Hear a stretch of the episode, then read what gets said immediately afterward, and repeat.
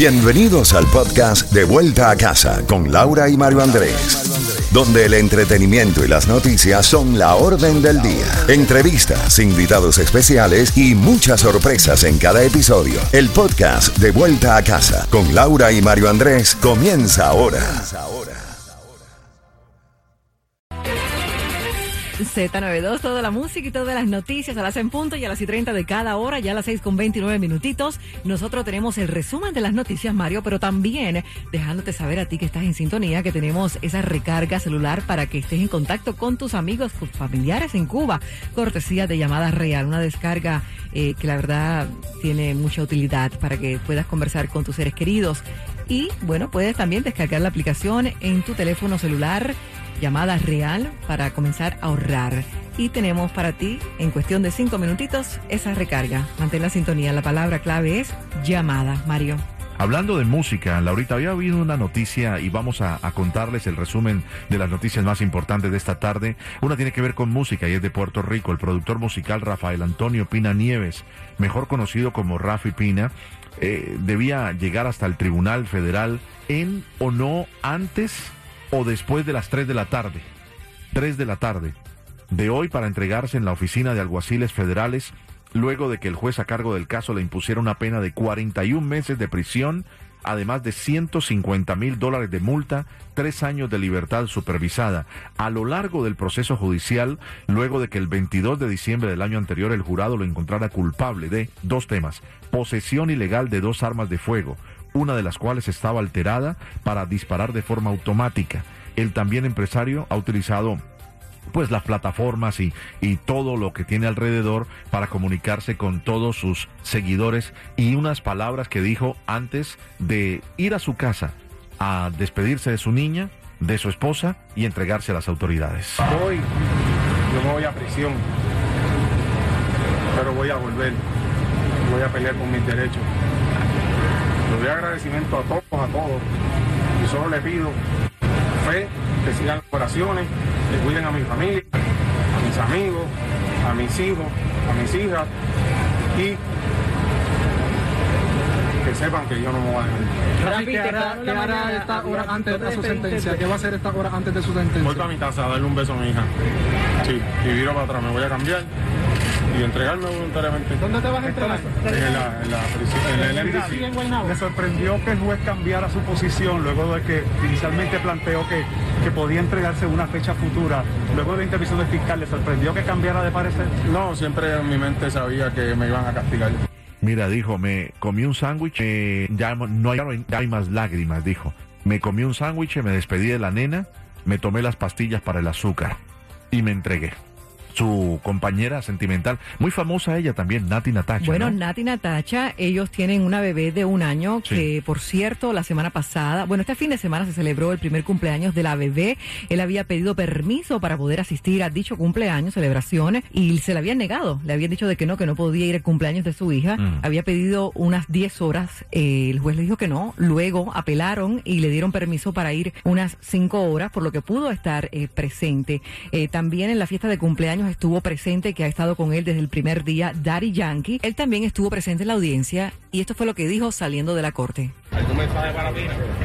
Lo sabe, personalmente se lo dije y que estamos siempre con él y con su familia siempre. Siempre que- con él y su familia. Es que fue gestor, además de la carrera, no solamente de Daddy Yankee, pero si hay uno grande en el mundo del reggaetón, de la música urbana, que él apoyó desde el día uno, ha sido Daddy Yankee. No tiene nada que ver una cosa con la otra.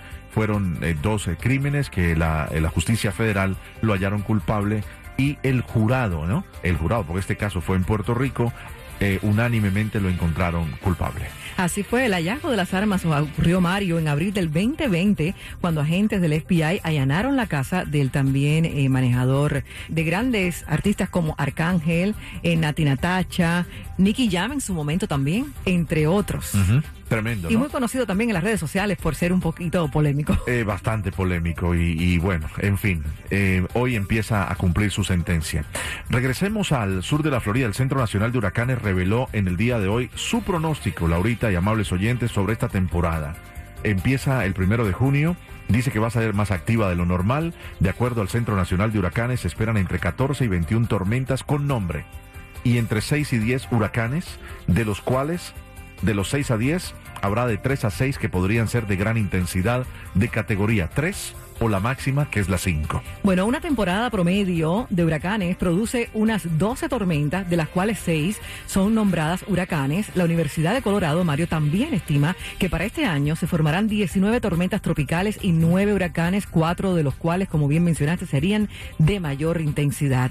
¿Quién iba a decirlo? 90 días de la terrible invasión de Rusia a Ucrania, 3.000 soldados ucranianos fallecidos, ellos sí dicen la verdad, casi 4.000 civiles muertos, entre ellos casi un centenar de niños, pero Rusia, que no dice la verdad, ha pagado con la vida de 30.000 jóvenes soldados, 30.000, dicen que son mil y pico solamente. Y según los datos difundidos por la Fiscalía de ese país, los bombardeos rusos le han quitado la vida también a 234 niños, me quedé corto en la cifra.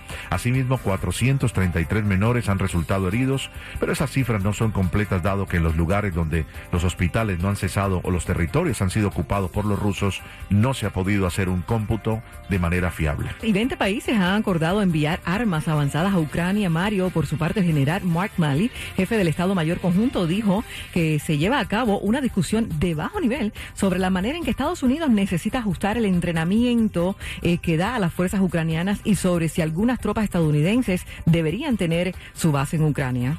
Mira, el 30 y el 31 de mayo será la sentencia a Michael Osorbo y Luis Manuel Otero Alcántara en Cuba.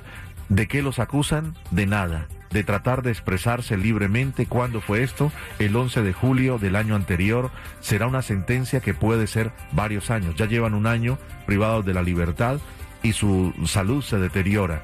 El 30 y 31 de mayo ha quedado fijada la fecha para conocer la sentencia en contra de estos dos. Estas dos personas son nombres, eh, digamos, entre comillas, muy conocidos, claro. Pero hay muchos, hay muchos muchachitos que están tras las rejas menores por lo mismo que salieron vestidos de blanco y les han dado una sentencia de 23 años y más. Totalmente injusto y todavía se está pensando, se está considerando invitar al régimen dictador asesino cubano a la cumbre de las Américas. ¿Qué te parece? ¿Qué te parece?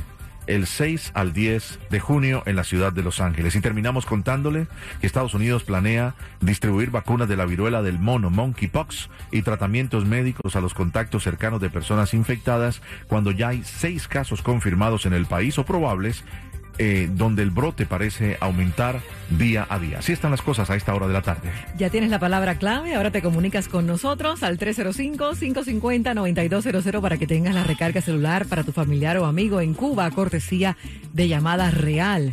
Y esta es tu emisora Z92. Es de vuelta a casa, ahora complaciéndote con Oscar de León, bonito y sabroso.